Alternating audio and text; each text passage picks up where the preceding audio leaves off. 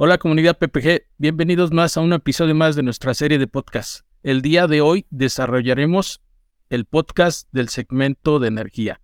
El día de hoy nos acompaña en este foro el ingeniero Fernando Musquiz, quien es líder del segmento de Power para PPG a nivel nacional. PPG. Protegemos y embellecemos el mundo presenta. La nueva temporada del podcast. PPG, tu mejor aliado contra la corrosión. En este podcast recuperaremos los aprendizajes de cientos de proyectos en los que tendremos la introspección del equipo de servicio técnico de PPG con más de 90 años de experiencia combinada. Equipo que está comandado por el ingeniero Gerardo Cedillo, experto en corrosión, certificado por NACE International tenemos en cada capítulo una mirada única de todas las aristas en los procesos y tipos diferentes de recubrimientos. PPG, tu mejor aliado contra la corrosión. Bienvenidos. Gracias por estar el día de hoy con nosotros y poder desarrollar este podcast en conjunto contigo. Tú que eres este, desde la perspectiva de PPG, el líder de este segmento y quien eh, desarrolla los negocios para nuestra compañía y quien tiene que ver con eh, los clientes y con propiamente el desarrollo de los proyectos a nivel nacional en nuestro país. Gracias por la invitación Gerardo, con gusto y vamos a tratar de desarrollarlo lo mejor posible. Muchísimas gracias Fer. Eh, ¿Cómo definimos el segmento de energía y por qué es tan relevante en nuestro país, hoy en México? Claro, mira, el, el segmento de energía se conoce o, prácticamente es toda la, forma de generación eh, de energía o electricidad mediante algún tipo de combustible. Esa es la forma en que, definimos el segmento, ¿no? ¿Y qué tipo de combustible tenemos, en el país? Bueno, desde los fósiles, este, es decir, gas, carbón, este, combustibles, por supuesto, gasolina, hasta las energías renovables, ¿no? Como lo estamos viendo en este momento, que puede ser agua, puede ser aire, puede ser sol. ¿Y por qué es tan importante? Imagínate, imagínate que el país este, simplemente no tuviera electricidad, ¿no? Que tu coche no tuviera electricidad, eh, que los hospitales no tuvieran electricidad, este, vayamos inclusive hasta la casa, ¿no? Este, nuestras propias computadoras, los, teléfonos, las tablets, ¿no? ¿Cómo estaríamos, cómo estaríamos en este momento sin, ellos, ¿no? O sea, prácticamente todo tendríamos que cargarlo a través de, electricidad. Lo que vemos de nuestro entretenimiento está a través de electricidad y nos ayuda a, tener un aspecto mucho más agradable en nuestra vida y prácticamente sin electricidad no se mueve nada, ¿no? Qué dato tan interesante, Fer, el entender precisamente la importancia que tiene en, nuestro país y en todo el mundo la energía.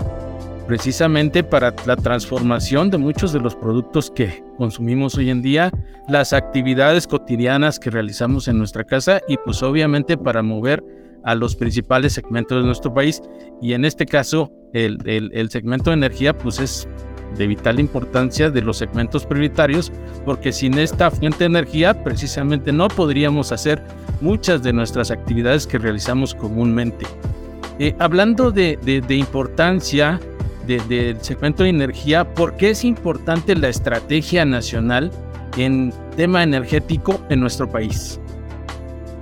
Fíjate, eh, esa, esa pregunta es, es muy interesante y bueno, prácticamente tenemos que, tenemos que definirlo como qué es la estrategia, ¿no? Entonces, eh, de una forma genérica y básica, como si fuéramos estudiantes, tendríamos que conocer, eh, tendríamos que saber más bien en dónde estamos parados, ¿no? Entonces, la estrategia nacional y lo que está haciendo el gobierno en la estrategia nacional con base a un documento eh, que se llama este, balance, balance general o balance nacional de energía, es precisamente ver en dónde estamos parados, hacia dónde se está yendo, cuál es el consumo, cuál es la producción que se tiene ahorita, eh, por, por regiones inclusive, si están consumiendo más o menos. Definitivamente creo que no es, por, no es, este, no es lo mismo tener el consumo energético, vamos a decir, en Ciudad de México, que a lo mejor, por ejemplo, en, Nuevo León, en Chihuahua, son temperaturas más altas, este, y obviamente tienen que consumir mucho más, ¿no? Tienen que prender un aire acondicionado, los consumos son diferentes, también el crecimiento de la población, todo eso analiza prácticamente la, estrategia nacional. Y una vez que dice, bueno, ok, ya, ya, ya sabemos cuánto se produce, cuánto necesita, cuál es el consumo por áreas o por regiones del país, entonces empiezan a hacer las estrategias o las acciones que van a tener este, un impacto en esos segmentos o en esas áreas, este, desde, desde saber si tenemos que, se tiene que conducir más, por ejemplo, eh, líneas de transmisión o tienen que crear nuevas centrales este, de generación, eh, si es más factible hacer una, una generación este, hidroeléctrica, un ciclo combinado, etcétera, ¿no? Cualquier, una, una, energía solar, inclusive una, solar, una, una energía eólica, cuál sería la mejor para ese estado inclusive. De, de eso se trata la energía, eh, el balance nacional y, la estrategia nacional de energía, exactamente para dónde vamos, qué vamos a hacer y sobre todo cumplir los objetivos que tiene el país este, a nivel global eh, con el tema de las, de las energías este, asequibles este, y limpias. ¿no? Para eso es el tema de la estrategia nacional. Cuando hablamos de estrategia de nacional, cuando hablamos de balance de energía, entendemos entonces nosotros que hablamos también de transformación, hablamos de tecnologías de punta y pues obviamente hablamos de, proyectos interesantes que propiamente el, el, gobierno realiza año con año en nuestro país. Fer, ¿cuál ha sido la transformación del sector energético en nuestro país precisamente con respecto a estas demandas que tenemos a nivel nacional hoy en día? Fíjate que la transformación, la transformación del sector ha sido muy interesante en los últimos años. Realmente, realmente te, das cuenta este, cómo, cómo, ha evolucionado, ¿no? Inclusive a nivel global nos hemos dado cuenta eh, que a pesar de que las energías eh, fósiles no eh, van a continuar todavía por un rato más, este digo, eh, independientemente de lo que estamos viendo en el Acuerdo de París y con la ONU, por supuesto, para, con, los, con los valores de, de, buscar una energía limpia, asequible, sobre todo renovable, en, en la transformación ha sido, ha sido paulatina. México, fíjate que es curioso porque ha sido de los países que no ha dependido tanto, tanto del carbón como en algunos otros. La, la, la energía básica, y, y esto es a nivel global, prácticamente es basada en carbón, ¿no? Y hemos pasado prácticamente de energía de, de, carbón o de producción por carbón hasta la más actual, este, que es ciertamente más limpia con los, con los temas de gas y de ciclos combinados, que hemos visto eh, prácticamente un desarrollo muy fuerte en los últimos, yo me atrevería a decir que en los últimos 10 años, de, y yo creo que más, más impacto de 7 años para acá. Y definitivamente el último plazo, que es el que estamos viviendo, o la, la siguiente etapa que estamos viviendo, es precisamente hacer el cambio o el paso a estas energías renovables, específicamente hablando de energías renovables como la solar y la eólica. ¿no? La eólica también ha tenido un punto muy interesante prácticamente de unos 6 eh, o 7 años a la fecha este, y ha ido bajando un poquito más porque han visto que el, tem el tema energético solar es mucho más viable, es, es un poquito más barata y realmente es mucho más sencilla, ¿no? Es mucho más sencillo este, de producir mediante un panel solar entonces, yo creo que vamos a estar eh, funcionando hacia ese lado. Nos vamos a estar, nos vamos, vamos a estar viendo muchos proyectos de desarrollos de energías solares en los próximos años.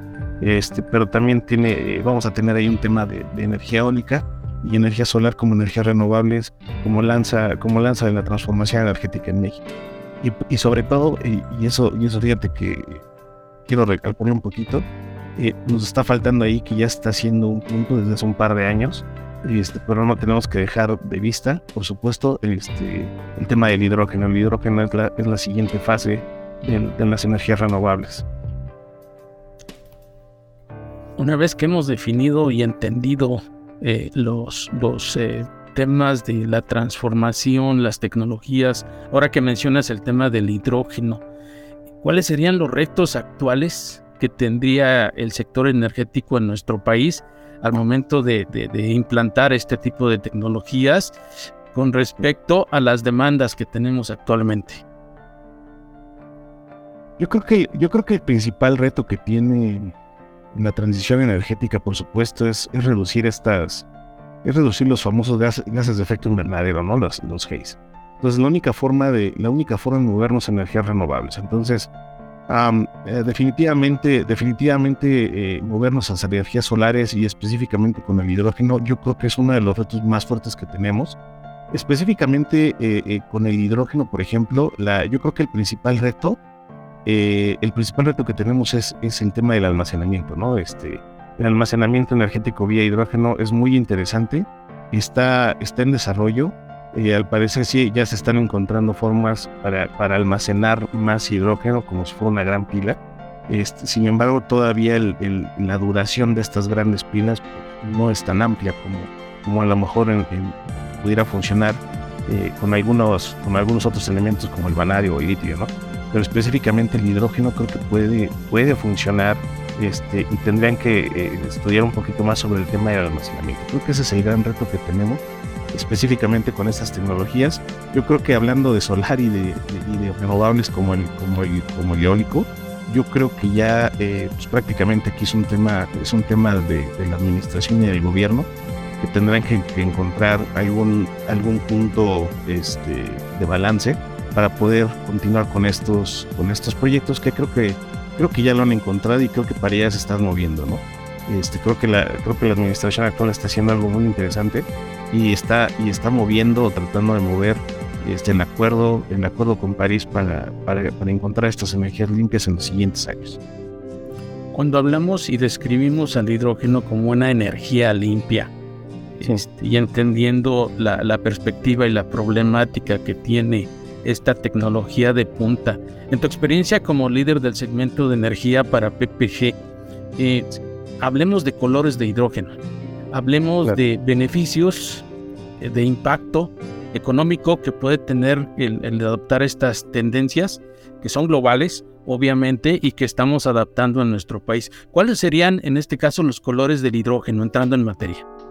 Claro, Gracias, Sí, mira, el, hidrógeno tiene, cuenta, cuenta con un par de colores. Específicamente contamos con el, hidrógeno, el hidrógeno gris, eh, el hidrógeno, el hidrógeno marrón, el hidrógeno azul, el hidrógeno verde, por supuesto, y el hidrógeno magenta. Eh, ¿Qué significan estos y cada uno de ellos? Es, es, prácticamente la separación del hidrógeno de un proceso, de un proceso este, energético. ¿no? En este caso, por ejemplo, los primeros dos los primeros dos, que es el, hidrógeno gris y el hidrógeno marrón, la separación del hidrógeno se hace a través de los ciclos combinados y del proceso del carbón. ¿Cuál es el problema específico con estos? Que en ambas, situaciones el dióxido de carbono, las emisiones de CO2 prácticamente se liberan al aire, ¿no? Y lo, que, está buscando o lo que se busca para que sea totalmente verde es que no tenga ninguna emisión. Entonces, eh, eh, ese es, lo que pasa en los, primeros, dos, en los primeros dos hidrógenos. Con respecto al hidrógeno azul, eh, fíjate que ese, ese, es otro movimiento que también se está empezando a mover. Lo que hacen es simplemente, este, bueno, lo mismo, separas el hidrógeno, pero el CO2 en lugar de que lo dejes escapar dentro, dentro de un proceso de ciclo combinados, literalmente lo, lo, lo, lo, almacenas, lo direccionas y lo almacenas, este, precisamente para que no sea un desperdicio, ¿no? y lo vuelvas a meter al, al ciclo. En el tema del hidrógeno verde existe un proceso eh, que se llama electrólisis y la separación del hidrógeno se hace a través de electrólisis. Este, eh, y, por supuesto aquí el tema es, es, que todo el proceso se lleva a través de una energía limpia, es decir, separas el hidrógeno, lo, lo llevas a estas baterías, pero eh, el proceso de electrólisis que se hace por vía energía, este lo hace a través de una energía ya sea solar o, este, una, una eólica, ¿no? Ese es el proceso del hidrógeno verde. El hidrógeno rosa o magenta, como también se le conoce, es prácticamente lo mismo que el hidrógeno verde, la separación bioelectrólisis, pero con, este, con energía nuclear. Esa es, la, esa es la diferencia de estos cinco colores. Entendiendo los colores del hidrógeno y entendiendo que en nuestro país tenemos toda la infraestructura para transformar, almacenar y, y reincorporar el hidrógeno hacia la generación de energía, ¿Cuáles serían los beneficios? ¿Cuáles serían los retos? ¿Y cuáles serían las aportaciones de esta tecnología de los colores del hidrógeno o propiamente del hidrógeno en el segmento de energía en nuestro país, Fer? Claro. Mira, son muchos. Yo creo que yo creo que el hidrógeno, yo creo que el hidrógeno va a ser uno de los puntos, este, como, como lo mencionamos, una de las etapas siguientes en el tema de las, en el tema, ah, en el tema eh, de energía renovable. Eh, definitivamente las, las, las, baterías y el almacenamiento que va a llevar esta, este hidrógeno va a ser el impacto mayor que tenemos, la reducción de CO2 por supuesto. Definitivamente este tipo de energías renovables, este, eh, yo creo que vamos a empezar a ver proyectos en los siguientes años, ya se está empezando a hablar de ellos, ya, ya hay algunos proyectos En, en tema de impacto, por ejemplo, en, los temas de impacto dinero, de atracción de inversiones, eh, prácticamente están hablando de alrededor de unos 60 mil millones de dólares en 15 años, ¿no? Imagínate nada más el impacto que puede traer esto este, al, al, al, mercado mexicano, sobre todo por el, por el uso y el impacto que tenemos que, que, que hacer y llegar este, del uso de energías limpias este, para el uso del 2000, eh, perdón, para el uso de energías limpias para el 2032, es decir, reducir prácticamente nuestras emisiones al 2032. Eh, yo creo que este, este tipo de energía nos va a apoyar para poder alcanzar ese, ese, eh, ese compromiso que tiene México, México con el mundo. Prácticamente la idea es aumentar también un porcentaje más de la energía eólica de la actual hasta llegar, y esto lo podemos ver en el, en, documento del PRODECEN, prácticamente 16% de energía solar y 6% de energía eólica. Y yo te diría que podríamos, imagínate nada más con estos 60 mil millones de dólares que podríamos impactar a México, crear un poquito más de 200 mil empleos. Y, y, pues bueno, o sea, yo creo que los beneficios, los beneficios los vamos a ver nosotros a largo plazo, este, precisamente al bajar estas reducciones, ¿no? El calentamiento global, lo que impacta, este, etcétera, en general, para, para, para ver cómo podemos cómo podemos mejorar inclusive nuestra propia calidad de vida a no, a no utilizar este, elementos fósiles, ¿no? Que vuelvo a lo mismo, yo creo que esta es una pequeña parte nada más de la transición, ¿no? En donde se va a utilizar este, todo lo demás, eh, hablando específicamente de combustibles, es otra, es otra parte interesante. Sin embargo, hablando específicamente de la energía, yo creo que este, vamos a poder tener un buen impacto eh, al bajar esos, esos gases invernaderos y, por supuesto eh, lo vamos a ver reflejado en nuestras vidas diarias, ¿no? Con una mejor calidad de vida. Qué información tan interesante, Fer, qué datos tan relevantes, tan impactantes en, con respecto al segmento de energía, entender propiamente lo que es la transformación del hidrógeno, esa reincorporación para la generación de, este recurso que como ya definimos lo necesitamos en todas nuestras actividades cotidianas. Fer, el LinkedIn o dónde te podemos localizar? claro, en, mis redes sociales con gusto, este, en LinkedIn con, gusto lo podemos ver. Este, subo si gustan aquí mi, pequeño cuadro, mis datos, y con gusto podemos platicar eh, y tener una charla más, más interesante, más a, más a profundidad de este, de, este, de este mercado y de segmento que es tan interesante, ¿no? Y realmente fíjense que el mercado de energía se ha, funcionado como un mercado de desarrollo y apoyo al mercado de, petróleo y gas. Y creo que mucha gente lo ha visto, ¿no? Este, lo, lo, ha entendido.